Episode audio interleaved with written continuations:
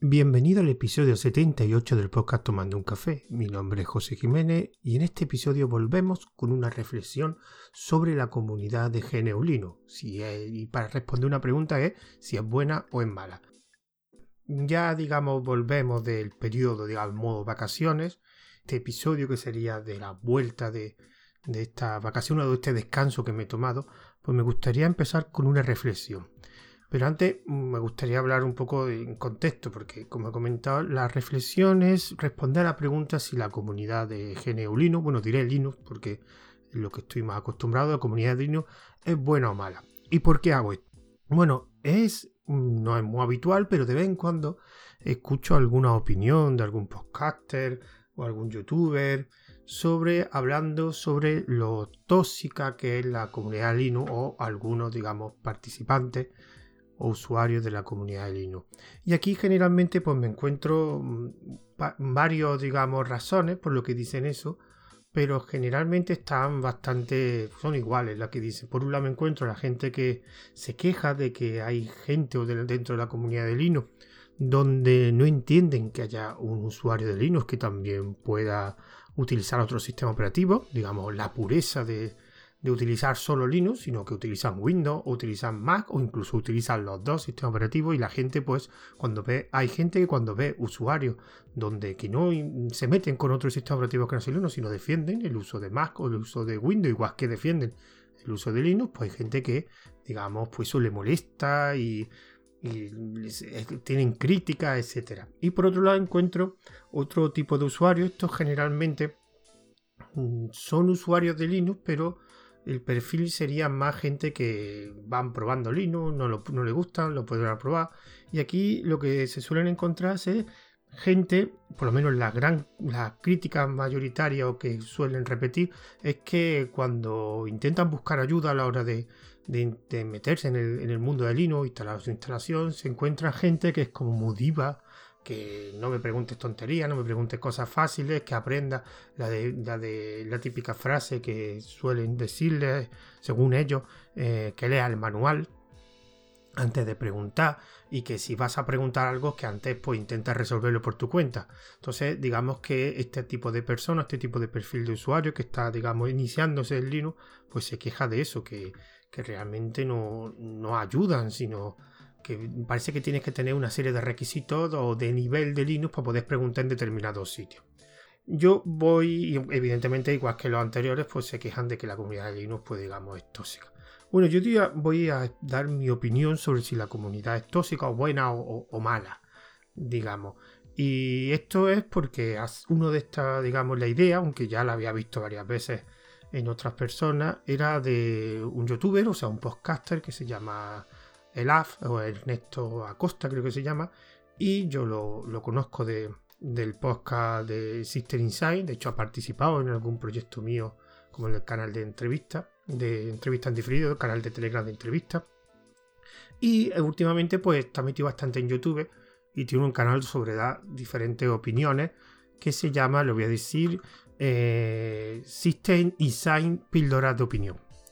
Bueno, pues hace, creo que la lo tengo aquí, el 9 de agosto, grabó un episodio quejándose sobre, digamos, se llama el título para mis amigos criticones de Linux. Antes de decir, esto lo he hablado con el, con la persona, con Ernesto, y se lo comenté y me dio permiso para que, de hecho, pondré una dirección de su enlace a vídeo para que la gente lo quiera escuchar. Yo en los comentarios le, le respondí y le dije básicamente que realmente no, la comunidad no, no se criticaba porque él se metía mucho con él o ciertas personas se metían con él de la comunidad de Linux porque él utiliza los tres sistemas operativos, utiliza Windows, Mac, aunque generalmente creo que utiliza Mac, sobre todo Mac y Linux.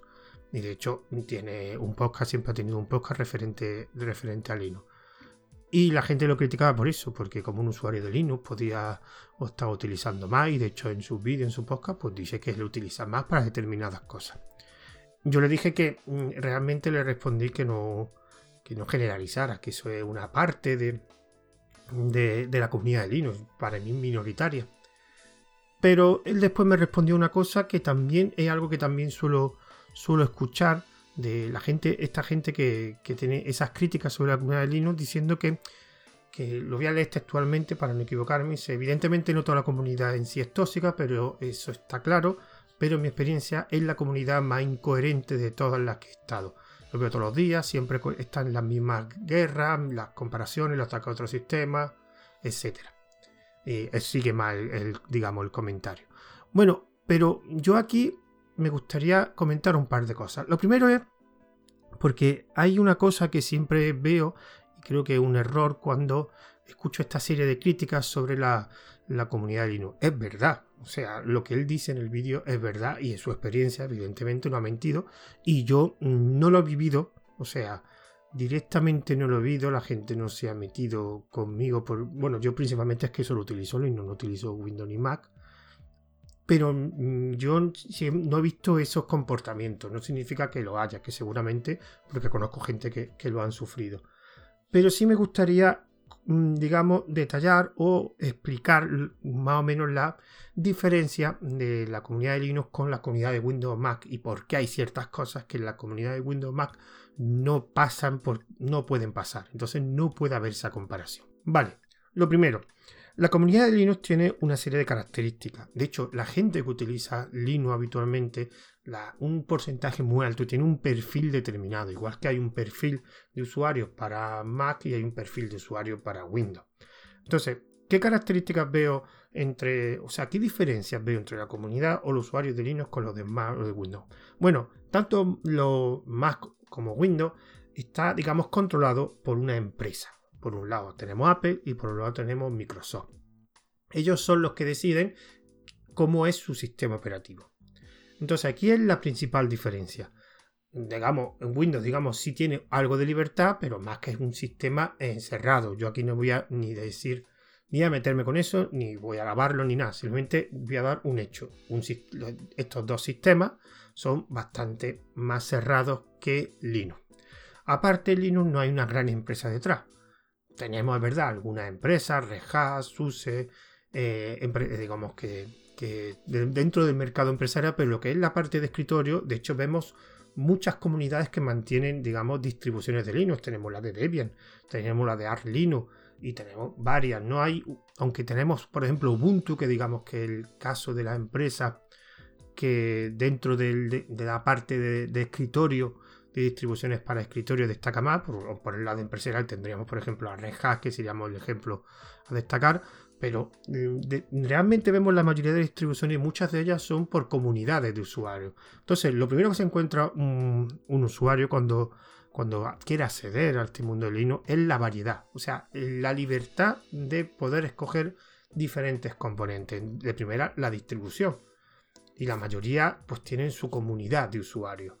Después tenemos la cantidad de escritorios que podemos escoger. Podemos escoger eh, Genome, KDE, podemos Cinnamon, Mate, etc.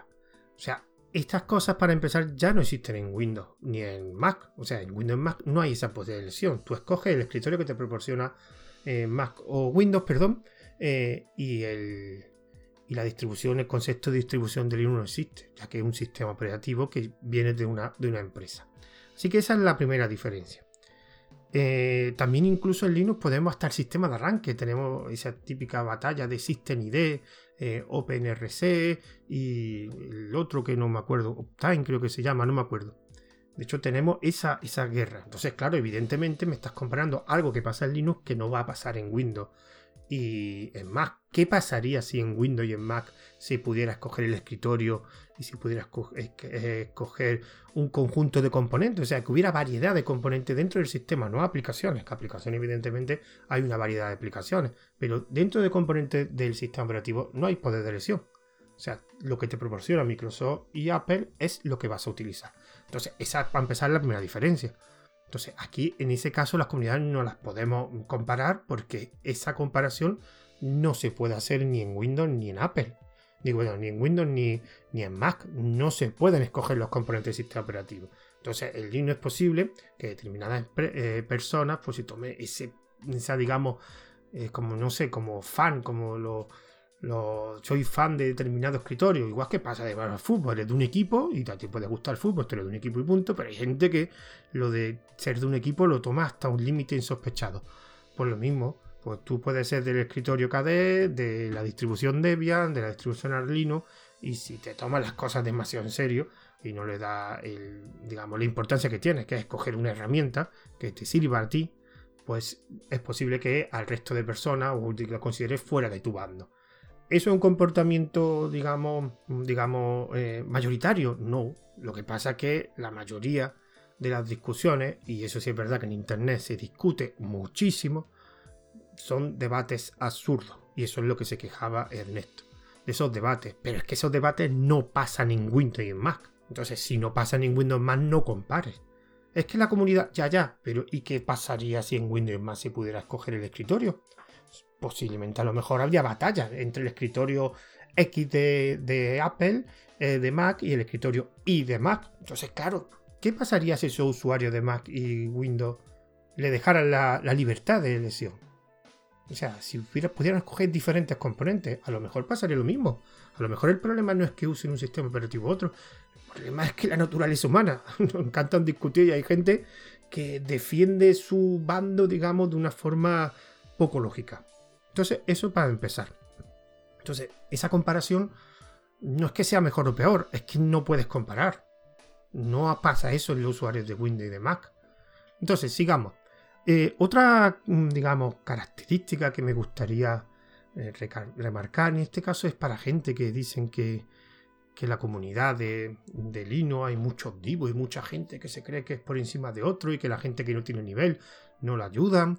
Bueno, pues sí, también hay que pensar una cosa en nivel, o sea, el perfil de usuario de Linux es bastante diferente al de Windows y al de Mac. Un perfil de usuario de Linux son gente bastante técnica.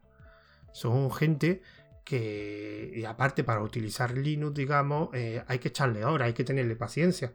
No es que sea fácil o difícil, es que sobre todo si vienes de otro sistema operativo que es muy diferente, ese cambio es fuerte, ese proceso de migración y sobre todo la mentalidad de que tú el sistema lo tienes que configurar tú y escoger los componentes que te gusten más, a diferencia de Windows más que te lo han hecho. Como he dicho antes, tienes que escoger el escritorio, la distribución de Linux y, y otras elecciones que tienes que hacer que en Windows más nunca la base.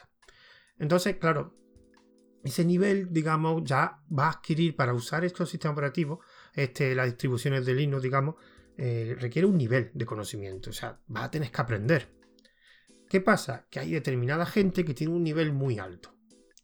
Porque ya lleva muchos años, porque le gusta aprender Linux, porque no sé. Porque yo, por ejemplo, al principio sí me ponía a probar cosas, pero ya llega un momento en que casi soy un usuario de escritorio de Linux, no pruebo, por lo justo, me dedico a otras cosas relacionadas con Linux, pero no a instalar programas, instalar kernel, eh, recompilar un kernel o probar tal escritorio, no, ya lo dejé todo eso, pero hay gente que eso le encanta, de hecho hay un tipo de usuario que es el distro hopping, que, que, se dedica a instalar una distribución y después instala otra y después prueba otra, va probando distribuciones de Linux. Como hay tantas, pues no se aburre.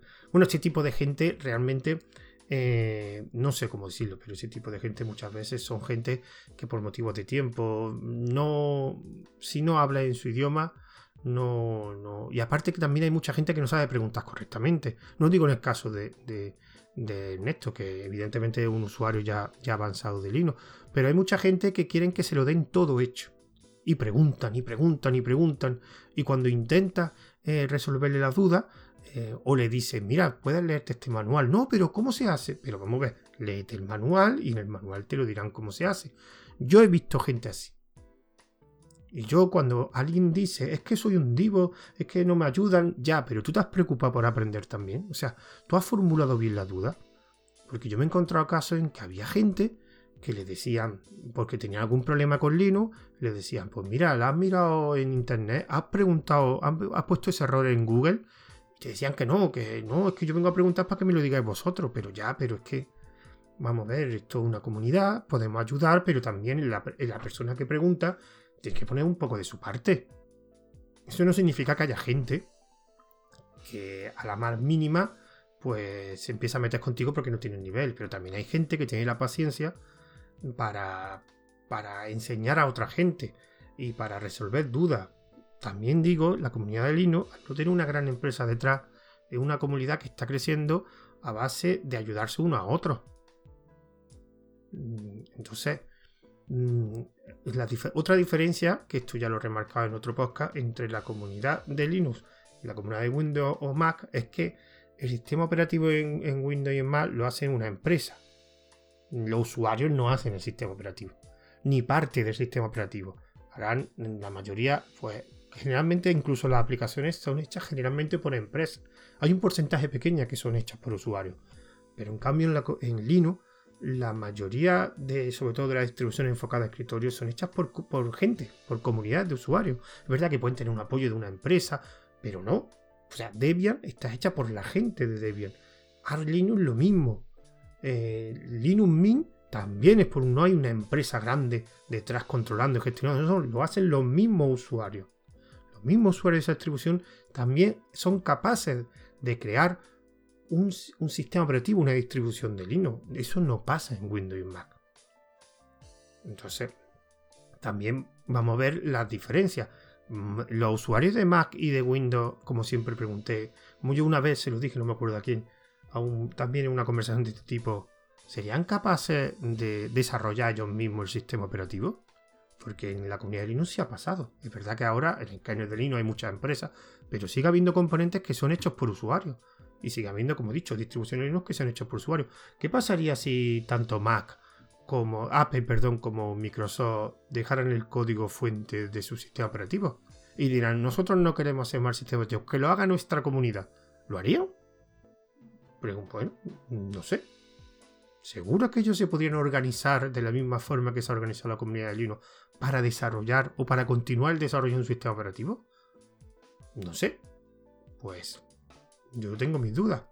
Otro caso que, veo también, y en este caso es relacionado con lo que ha dicho Ernesto, él decía que eh, a él se metían con él porque él decía que utilizaba varios sistemas operativos y había gente que le criticaba mucho. Vale. Esto también tiene relación con lo que he dicho antes del tipo de perfil de usuario que hay. Ese tipo de perfil de usuario de personas que utilizan Linux y otro sistema operativo, debido a que tiene un conocimiento técnico alto, entonces mm, no le importa utilizar otro sistema operativo siempre que le cumplan eh, los requerimientos que le están buscando en un sistema. Eso no pasa tanto en Windows y en Mac. O sea, tú ves los usuarios de Linux, la gran mayoría de usuarios de Linux, un porcentaje alto, son usuarios, digamos, con un conocimiento técnico, pero también son usuarios que por diferentes motivos utilizan Linux, pero también utilizan Windows, por ejemplo. Yo me he encontrado muchos casos, gente que utiliza Linux en su casa, pero después Windows en el trabajo.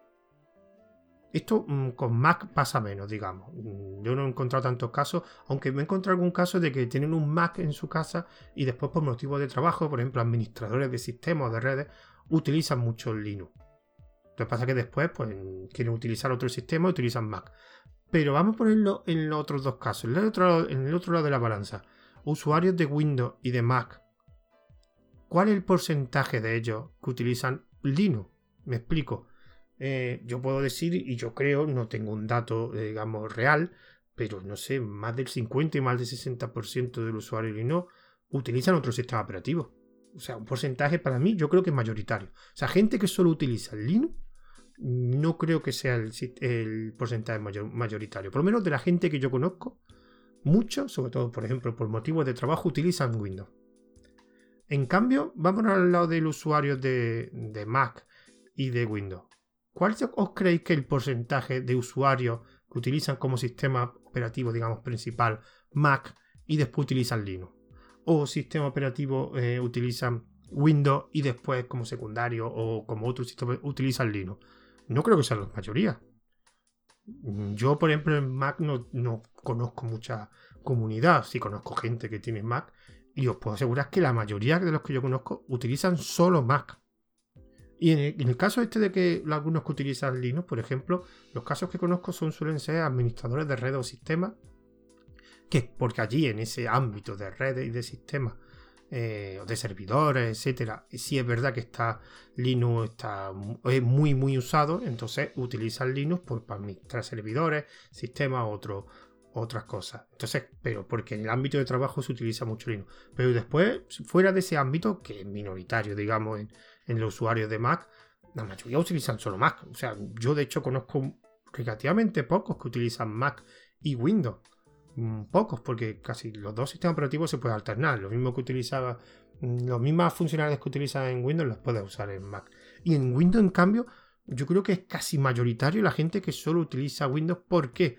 Porque generalmente también el perfil de usuario, digamos, digamos, habitual, tanto en Mac como en Windows, en Windows se nota más todavía, no un perfil técnico. Suele ser un perfil, digamos, más eh, de escritorio, más usuario modesto, eh, yo qué sé, ofimática, en Mac, por ejemplo, temas de diseño gráfico, temas de música, pero esa gente no son unos no son, tienen unos conocimientos altísimos en el sistema, no son muy, muy técnicos. en Windows se nota más, Windows sobre todo ofimática, mucho administrativo, administrativa, etcétera. Es algo, digamos, un uso modesto.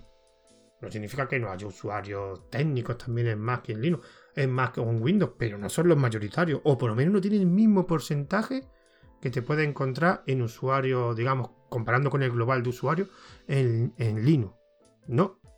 Entonces, cuando la gente se queja de que es que en Linux se queja mucho de que eh, yo utilizo Mac, mm, vale, pero volvemos como el primer caso que te, te he comentado, que tampoco lo puedes comparar, porque es que eso en Windows y en Mac no pasa.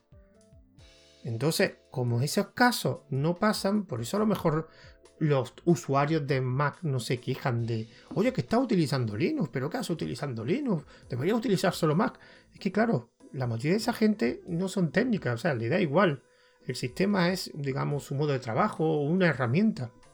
No es una pasión, como pueden ser dentro del usuario Linux, que casi no es que sea tu trabajo, es que tu pasión, te encanta Linux. En Windows y en Mac, digamos, más una herramienta para hacer cosas. Pero, digamos, en Linux se vive de otra forma el sistema. Entonces, mm, claro, esa comparación realmente no creo que pase. O sea, yo no veo gente en los foros de, no sé, en algún sitio que haya foros de más diciendo, yo utilizo Linux y la gente, oh, que está utilizando Linux, ¿cómo puede utilizar Linux si utilizan más? Yo eso no lo veo. Pero porque no habrá gente apenas. Pero en cambio, en Linux sí hay mucha gente que utilizan otro sistema operativo. Entonces habrá un conjunto de personas que lo vea mal y critiquen y ya como he dicho antes, esa pasión que se vive en Linux muchas veces hace que tenga comportamientos ilógicos. En cambio, esa, no hay tanta pasión utilizando. Aunque es verdad que en Mac hay, digamos, el concepto de fanboy, gente que, defiende mucho al sistema operativo, pero es que esa gente es, digamos, la consecuencia de que Mac se utiliza sobre todo Mac. Y utilizas porque el ecosistema de Mac, digamos, cuando tú entras en Mac, te facilita mucho utilizar el ecosistema completo, tanto el hardware como el software. Entonces, es raro encontrarte con Mac que utilice otro sistema operativo, es un porcentaje mínimo. Y en Windows lo mismo, sobre todo en Windows porque el perfil de usuario es un perfil menos técnico, menos más, más doméstico, que es que le da igual Linux y, otro sistema operativo. Entonces, la gente no se va a quejar de aquello porque le da igual. Le da igual.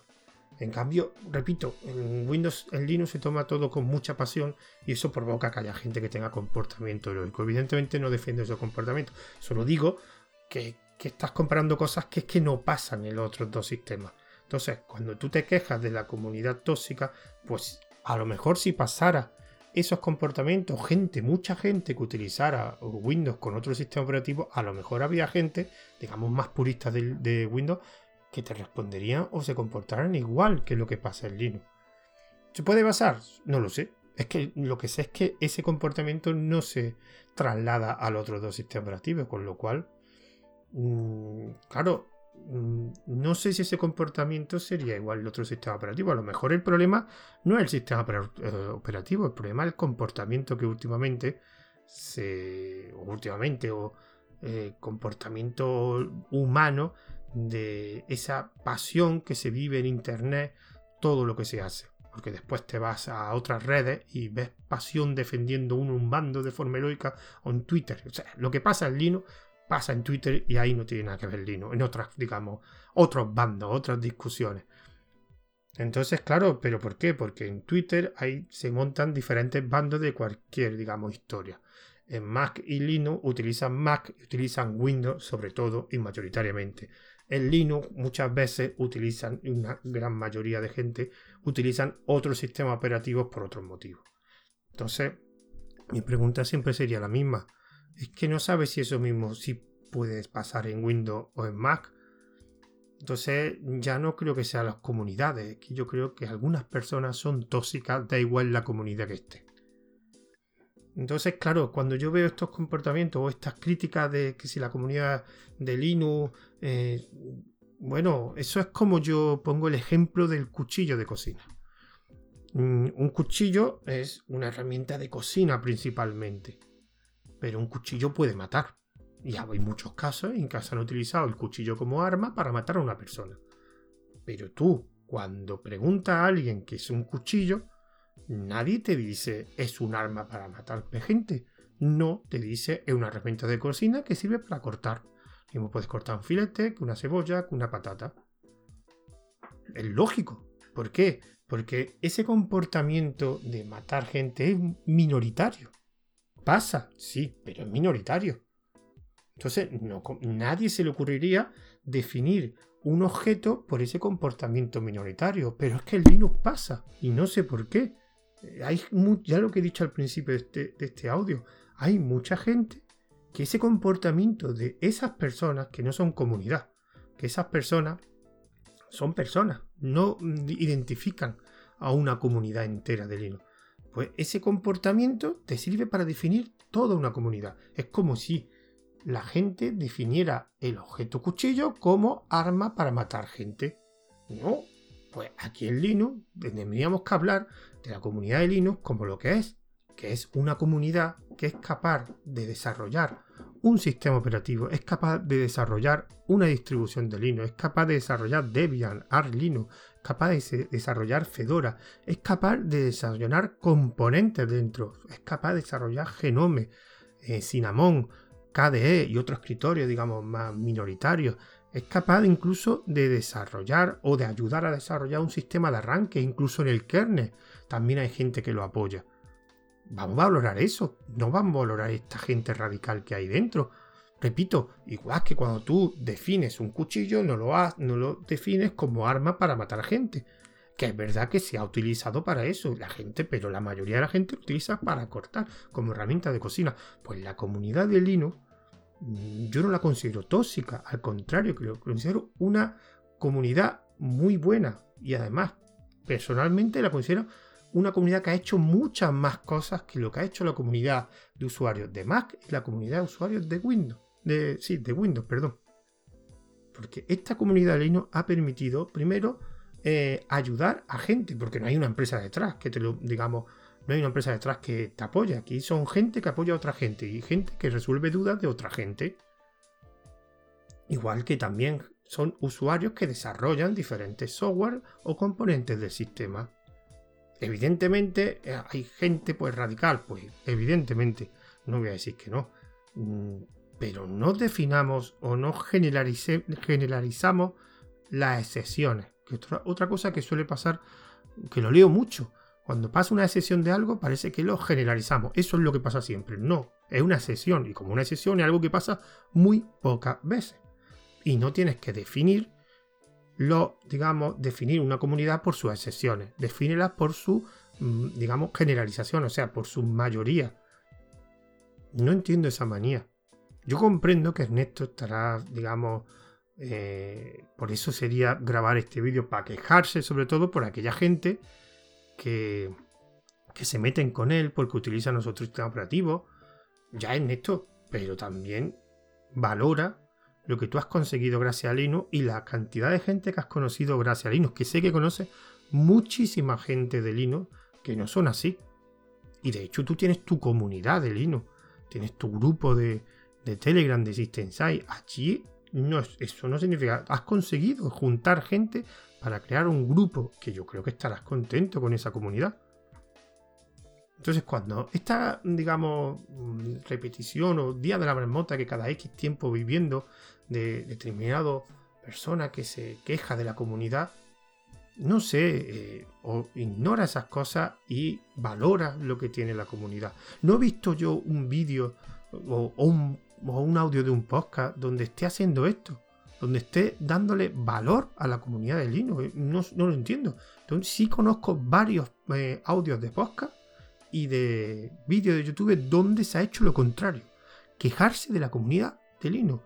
Entonces, aquellas personas que, que hagan eso y son usuarios de Linux y están utilizando Linux, ¿por qué no hacéis lo contrario también?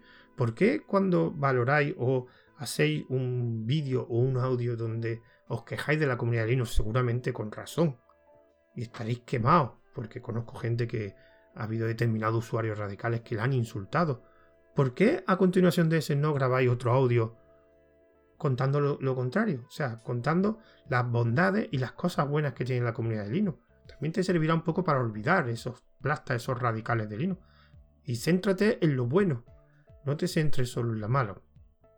Bueno, yo esta reflexión se me ha quedado un poco larga, como siempre que hago una reflexión.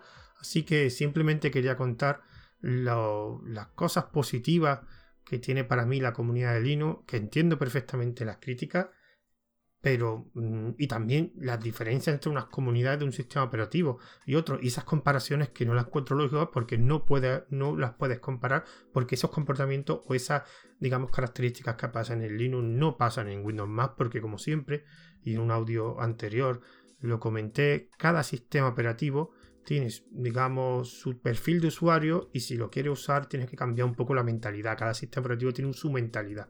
Entonces, digamos, no puede utilizar Linux a los Windows, igual que Windows no lo puede utilizar a Linux.